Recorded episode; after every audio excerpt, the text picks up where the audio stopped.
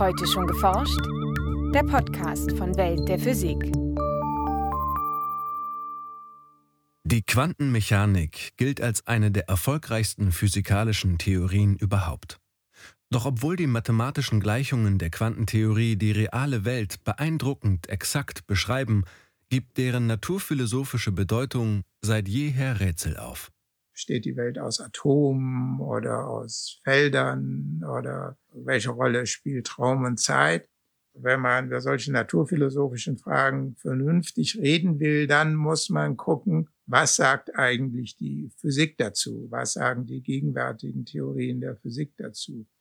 Und wenn da dann die Auskunft kommt, ja, so genau wissen wir es nicht, wir wissen auch gar nicht so genau, wie die quantenmechanischen Zustände in Raum und Zeit eingebettet sind, dann kommt man zu einem Punkt, wo man sagt, ja, wir können in die Physik gar nicht schauen, weil die auf solche Fragen keine Antwort gibt. Sagt Manfred Stöckler von der Universität Bremen. Welche Antworten die Quantenphysik der Philosophie bisher schuldig bleibt und welche Deutungsansätze es gibt, erfahren Sie jetzt in einem Beitrag von Denise Müller-Dum und Jens Kube.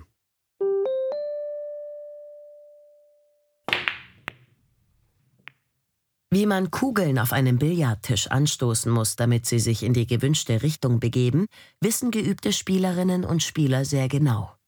Exakt berechnen ließe sich die Bahn der Kugeln mit den Bewegungsgleichungen der klassischen Mechanik, die verschiedene physikalische Größen miteinander verknüpfen. Wenn man also alles angibt, was man über ein physikalisches System weiß, dann sagt man, man kennt den Zustand dieses Systems. Und in der klassischen Physik kann man aus dem Zustand alle messbaren Eigenschaften ableiten. Also wenn man die Bahn eines Teilchens kennt, kann man auch sagen, wie eine Messung ausgeht, wenn man guckt, ob das Teilchen an einer bestimmten Stelle vorbeikommt. Sagt Manfred Stöckler, pensionierter Professor für theoretische Philosophie an der Universität Bremen. Um den künftigen Weg einer Billardkugel, ihre Bahnkurve, vorherzusagen, muss man beispielsweise die Masse der Kugel, ihre momentane Position und Geschwindigkeit sowie die auf sie wirkenden Kräfte kennen. In den Bewegungsgleichungen finden sich diese messbaren Größen in Form von mathematischen Symbolen wieder. F steht etwa für die Kraft, mit der eine Billardspielerin oder ein Billardspieler die Kugel anstößt, M für die Masse der Kugel und so weiter. Also man muss so seine Übersetzung haben der Mathematik in Bedeutungen, die man ja letztlich auch dann im Experiment verifizieren kann. Also dieser Zusammenhang zwischen der mathematischen Theorie und der Möglichkeit, diese Theorie in der Natur anzuwenden, das ist dann die erste Stufe einer Bedeutungsverleihung oder, wenn man so will, Interpretation. Im Fall der klassischen Physik liegt so eine Interpretation gewissermaßen auf der Hand. Die mathematischen Symbole lassen sich eindeutig messbaren Eigenschaften des beschriebenen Systems zuordnen. Anders bei der Quantentheorie. Wir kennen das ja von äh, Landkarten, beim Autofahren oder beim Wandern. Dann will man schon haben, dass die Zeichen auf der Landkarte oder die eingezeichneten Wege und Flüsse dann auch mit der Welt übereinstimmen. Und die Frage ist dann, kann man jetzt auch die Quantentheorie so verstehen wie eine Landkarte, dass sie doch einigermaßen getreu etwas abbildet, was es in der Welt gibt. Natürlich nicht genau und nur symbolisch, aber schon, dass man doch sagen kann, naja, das, das ist ein Abbild der Welt. Und da gibt es einen Streit. Dieser Streit ist so alt wie die Theorie selbst. Er dauert nun also schon rund 100 Jahre an. Zu Beginn des 20. Jahrhunderts zeigte sich in Experimenten erstmals die Eigentümlichkeit der Quantenwelt. Die Phänomene, die in dieser mikroskopischen Welt der Teilchen und Atome auftreten, schienen sich grundlegend von denen in der uns bekannten makroskopischen Welt zu unterscheiden. Erst die Quantenmechanik, entwickelt von Werner Heisenberg, Erwin Schrödinger und anderen, lieferte eine geschlossene Theorie, mit der sich die beobachteten Phänomene beschreiben ließen. Interessanterweise haben ja eigentlich alle der großen Physiker, die das in Gang gesetzt haben, also Max Planck 1900 und dann in den 20er Jahren dann vor allem Erwin Schrödinger und dann auch Heisenberg, die haben Mathematik gemacht und die Physik aufgestellt. Die haben aber auch alle populäre Artikel geschrieben und philosophische Artikel geschrieben. Und Einstein war immer dabei und hat sich damit auch beschäftigt, war aber lange Zeit unzufrieden, weil er sehr früh gesehen hat, dass die Quantentheorie Probleme macht. Denn nicht nur das Verhalten der Quantenteilchen widersprach den Alltagserfahrungen, auch die neuartigen Konzepte, mit denen sich dieses Verhalten mathematisch beschreiben ließ, stellten einen Bruch mit den Prinzipien der klassischen Physik dar. Besonders eindrucksvoll zeigt sich der eigentümliche Charakter der Quantenphysik im sogenannten Doppelspaltexperiment. Dabei bewegen sich winzige Teilchen, etwa Elektronen, durch eine Blende mit zwei Schlitzen hindurch und treffen auf eine Fotoplatte. Nach klassischer Vorstellung müssten die Teilchen entweder durch den rechten oder durch den linken Spalt fliegen und würden nach einiger Zeit zwei dunkle Streifen auf der Fotoplatte hinterlassen. Beobachten lässt sich in dem Experiment jedoch etwas anderes. Nach vielen Treffern entsteht auf dem Schirm hinter der Blende ein Muster aus vielen dunklen und hellen Streifen. Ein solches Interferenzmuster kennt man von Licht- oder Wasserwellen, die durch einen Doppelspalt laufen. Und tatsächlich lässt sich das Verhalten der Quantenteilchen mathematisch mit Hilfe einer Wellengleichung beschreiben. Quantenobjekte zeigen also sowohl Wellen- als auch Teilcheneigenschaften. Das hat weitreichende Konsequenzen. Vor der Messung habe ich Teilchen so präpariert, dass sie eine bestimmte Geschwindigkeit oder einen bestimmten Impuls haben. Und wenn man dann den Ort messen will, dann stellt man fest, die Theorie macht darüber keine Aussage. Also die grundlegende Gleichung, die die Dynamik oder die Bewegung der Teilchen beschreibt, die macht für bestimmte Fragen, die man hat und die man auch messen kann, macht sie keine deterministische Vorhersage mehr. Das unterscheidet die Quantentheorie grundlegend von klassischen Bewegungsgleichungen, wo der Zustand eines Teilchens jederzeit eindeutig festgelegt ist und die mathematischen Terme jeweils real vorliegenden Eigenschaften des Systems entsprechen. Die quantenmechanische Wellenfunktion umfasst dagegen in gewissem Sinne alle möglichen Ergebnisse, die eine Messung an dem beschriebenen System ergeben kann. Was genau die Entsprechung des mathematischen Formalismus in der realen Welt ist, bleibt zunächst unklar. Ein Vorschlag zur Deutung der Wellenfunktion machte 1926 der Mathematiker und Physiker Max Born. Das Betragsquadrat der quantenmechanischen Wellenfunktion gibt demnach die Wahrscheinlichkeit an, mit der bei einer Messung bestimmte Werte auftreten. Eine Anschau oder eine Realisierung dieser Idee ist, dass man jetzt mal bei einem Elektron angibt, mit welcher Wahrscheinlichkeit es an einer bestimmten Stelle ist. Typischerweise sind das dann so eine Gauss-Funktion, also ein kleiner Hügel, der sich dann sozusagen bewegt. Oder wie ich es mal gehört habe, so ein Wahrscheinlichkeitsknödel. Also, dass man so angibt, mit welcher Wahrscheinlichkeit man das Elektron oder ein Photon an dieser Stelle messen würde. Mit dieser Interpretation der quantenmechanischen Wellenfunktion lässt sich beispielsweise das im Doppelspaltversuch beobachtete Interferenzmuster vorhersagen. Die in Experimenten erhobene Statistik macht die Wahrscheinlichkeitsaussage demnach überprüfbar. In diesem Rahmen erlaubt die Quantentheorie also durchaus praktische Anwendungen. Wer allerdings vorhersagen möchte, an welcher Stelle auf der Fotoplatte ein einzelnes Teilchen auftreffen wird, erhält keine Antwort. Das Ergebnis ist durch die Gesetze der Quantenphysik schlicht nicht festgelegt, also nicht determiniert. Es scheint so, als seien Aufenthaltsort und Geschwindigkeit eines einzelnen Elektrons bis zum Auftreffen auf der Fotoplatte oder allgemeiner bis zu einer Messung unbestimmt.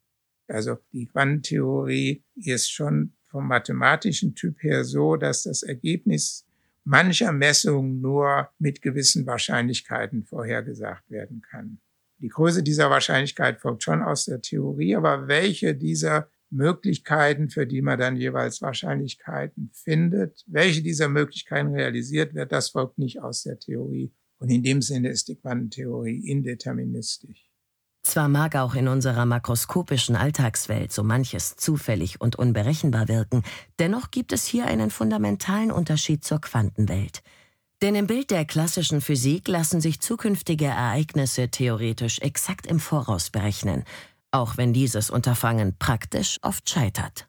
Also gibt es dann Grenzen der Vorhersagbarkeit, wenn man den Anfangszustand nicht genau kennt. Also wenn man in Wildbach so einen Tischtennisball wirft, dann kann man schon die Vorstellung haben, seine Bahn ist genau festgelegt durch die Gesetze der Physik. Aber es gibt keine Chance, diese Bahn genau vorherzusagen. Also das ist dieses deterministische Chaos. Also Determinismus, die Theorie, legt vollständig fest, wie das System sich verhält. Die Unvorhersagbarkeit beruht hier also nur auf einem Mangel an Informationen und unserem Unvermögen, die komplexe Dynamik so vieler Größen auszuwerten. In der Quantenphysik ist das anders. Vor der Messung einer bestimmten Größe, wie etwa Aufenthaltsort oder Impuls eines Teilchens, lassen sich die Systeme in der Regel nur durch einen unbestimmten Überlagerungszustand beschreiben. Nach der Messung liegt aber ein eindeutiges, klassisches Ergebnis vor. Durch den Messvorgang scheint sich das Quantensystem also zufällig auf eine der Möglichkeiten festzulegen, die in der Wellenfunktion enthalten waren. Daher ist oft die Rede vom Kollaps der Wellenfunktion. Wie genau dieser Übergang abläuft, was also im Moment einer Messung mit dem System passiert, darüber macht die Quantentheorie aber keine Aussage. Da ist sozusagen ein Loch in der Theorie. Und das Loch ist nicht so, dass man sagt, na ja, warten wir mal fünf Jahre ab und dann können wir das ausfüllen, sondern die mathematische Struktur der Quantentheorie legt nahe, dass man dieses Loch nicht füllen kann. Und das ist eine rätselhafte Sache. Dieses als Messproblem bekannte Phänomen ist einer der großen Herausforderungen bei der Deutung der Quantenmechanik. Als Standardinterpretation galt lange die sogenannte Kopenhagener Deutung. Sie geht auf eine Zusammenarbeit von Niels Bohr und Werner Heisenberg in Kopenhagen um 1927 zurück. Umfasst inzwischen jedoch ein breites Spektrum an verschiedenen Interpretationsvarianten. Ihre Vertreterinnen und Vertreter gehen davon aus, dass sich die mangelnde Vorhersagekraft der Quantenphysik nicht damit begründen lasse, dass die Theorie unvollständig sei. Stattdessen sei der Messprozess prinzipiell nicht vorhersagbar. Bohr und andere führten diesen Umstand auf unkontrollierbare Wechselwirkungen zwischen der Messvorrichtung und dem Quantensystem zurück. Wie genau ein Messergebnis zustande kommt, bleibt dabei offen. Für manche gab das Anlass, jenseits der materiellen Welt nach Erklärungen zu suchen. Erst durch das Bewusstsein eines beobachtenden Wesens, so ihre Annahme, würde sich ein bestimmter Messwert zeigen. Also da gab es so Bücher vom Typ die Naturwissenschaft auf dem Weg zu Gott, weil es dann eben wieder diese Freiheitsmöglichkeiten gab und Bewusstsein eine Rolle zu spielen schien. Und dann gibt es so eine Wechselwirkung zwischen ja Geist und Materie aber da gibt es mittlerweile eigentlich niemanden mehr, der das weiter verfolgt. Das ist ja zu spekulativ und, und hilft auch nicht, um irgendwas zu verstehen. All diese Interpretationsversuche haben zwei Dinge gemeinsam. Erstens gehen sie davon aus, dass die Quantentheorie mikroskopische Systeme mit Ausnahme des Messprozesses vollständig beschreibt. Und zweitens erkennen sie den Indeterminismus als festen Bestandteil dieser Theorie an. Im Lauf der Zeit entstanden aber auch alternative Interpretationen der Quantenmechanik, die diese Annahmen aufgaben. Eine ist die sogenannte Bohmsche oder Bohm-de-Broglie-Theorie, die sagt, die Quantentheorie ist so, wie sie da steht, nicht vollständig. Also die quantenmechanische Zustandsbeschreibung, der fehlt noch was. Und es gibt in der Welt auch wirklich Teilchen. Und die Quantenobjekte haben immer einen Ort, auch wenn man den in der Wellenfunktion nicht immer erkennen kann. Also die verändern sozusagen den Formalismus der Quantentheorie. Um die Theorie zu vervollständigen, führen Ansätze wie der von Louis de Broglie und David Bohm sogenannte verborgene Parameter ein. Mit der so erweiterten Quantentheorie ließen sich Messergebnisse prinzipiell exakt und deterministisch vorhersagen, also genau wie in der klassischen Physik. Allerdings liegen dazu nicht alle nötigen Informationen vor, was sich, ähnlich wie beim Tischtennisball im Wildbach, in dem scheinbar zufälligen Charakter von Quantensystemen widerspiegelt. Mit der De Broglie-Bohm-Theorie und anderen Ansätzen mit verborgenen Parametern lässt sich der mysteriöse Kollaps der Wellenfunktion umgehen.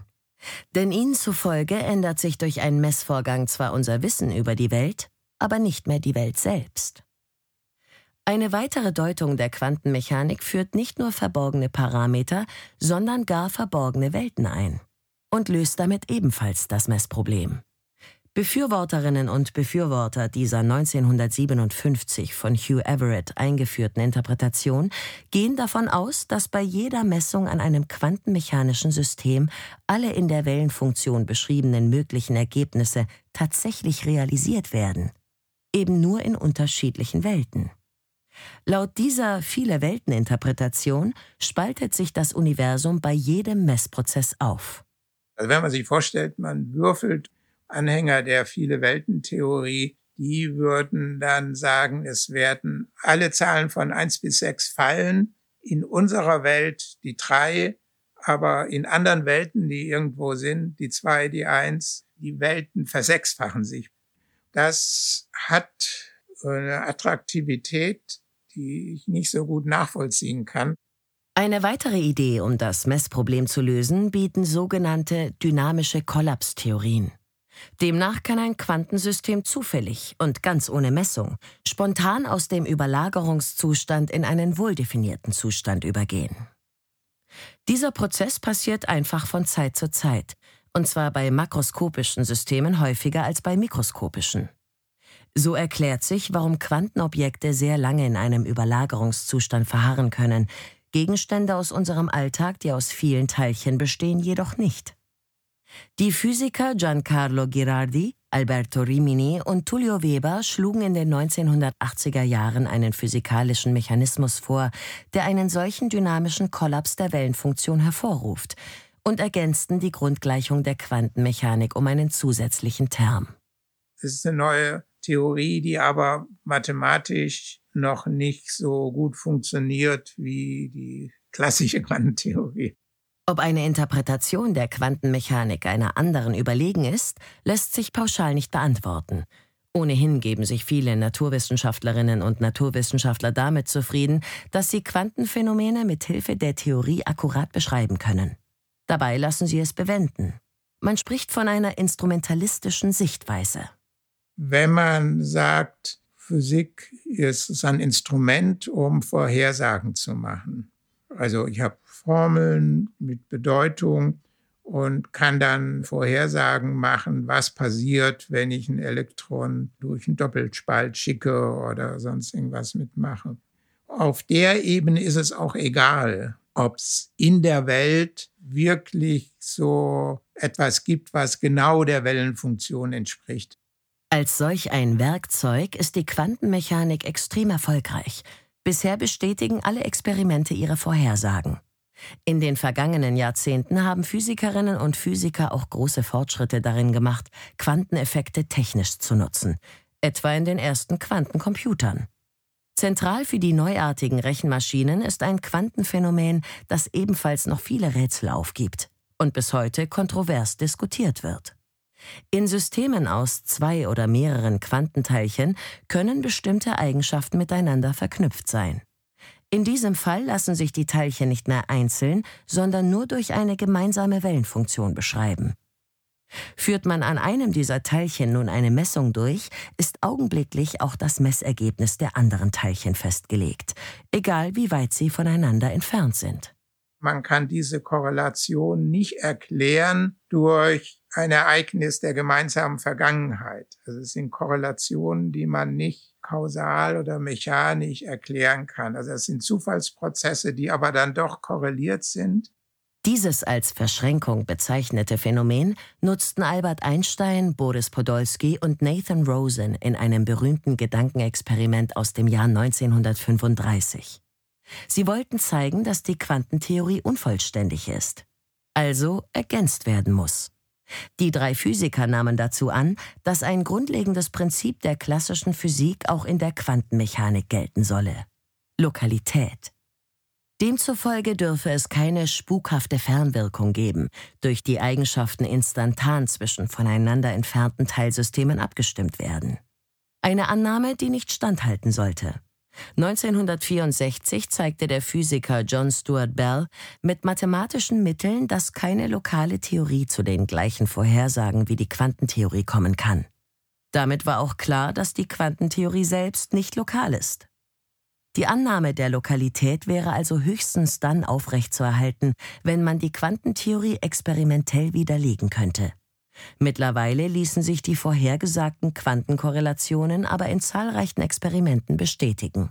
Gab ja jetzt den Nobelpreis für verschränkte Systeme, also für Experimente. Ein System zerfällt, was durch eine gemeinsame Zustandsfunktion beschrieben wird. Und dann macht man in einiger Entfernung Messungen und die sind hoch korreliert. Die Experimente der Nobelpreisträger belegen, dass die Vorhersagen der Quantentheorie korrekt sind. Die Lokalität muss demnach aufgegeben werden.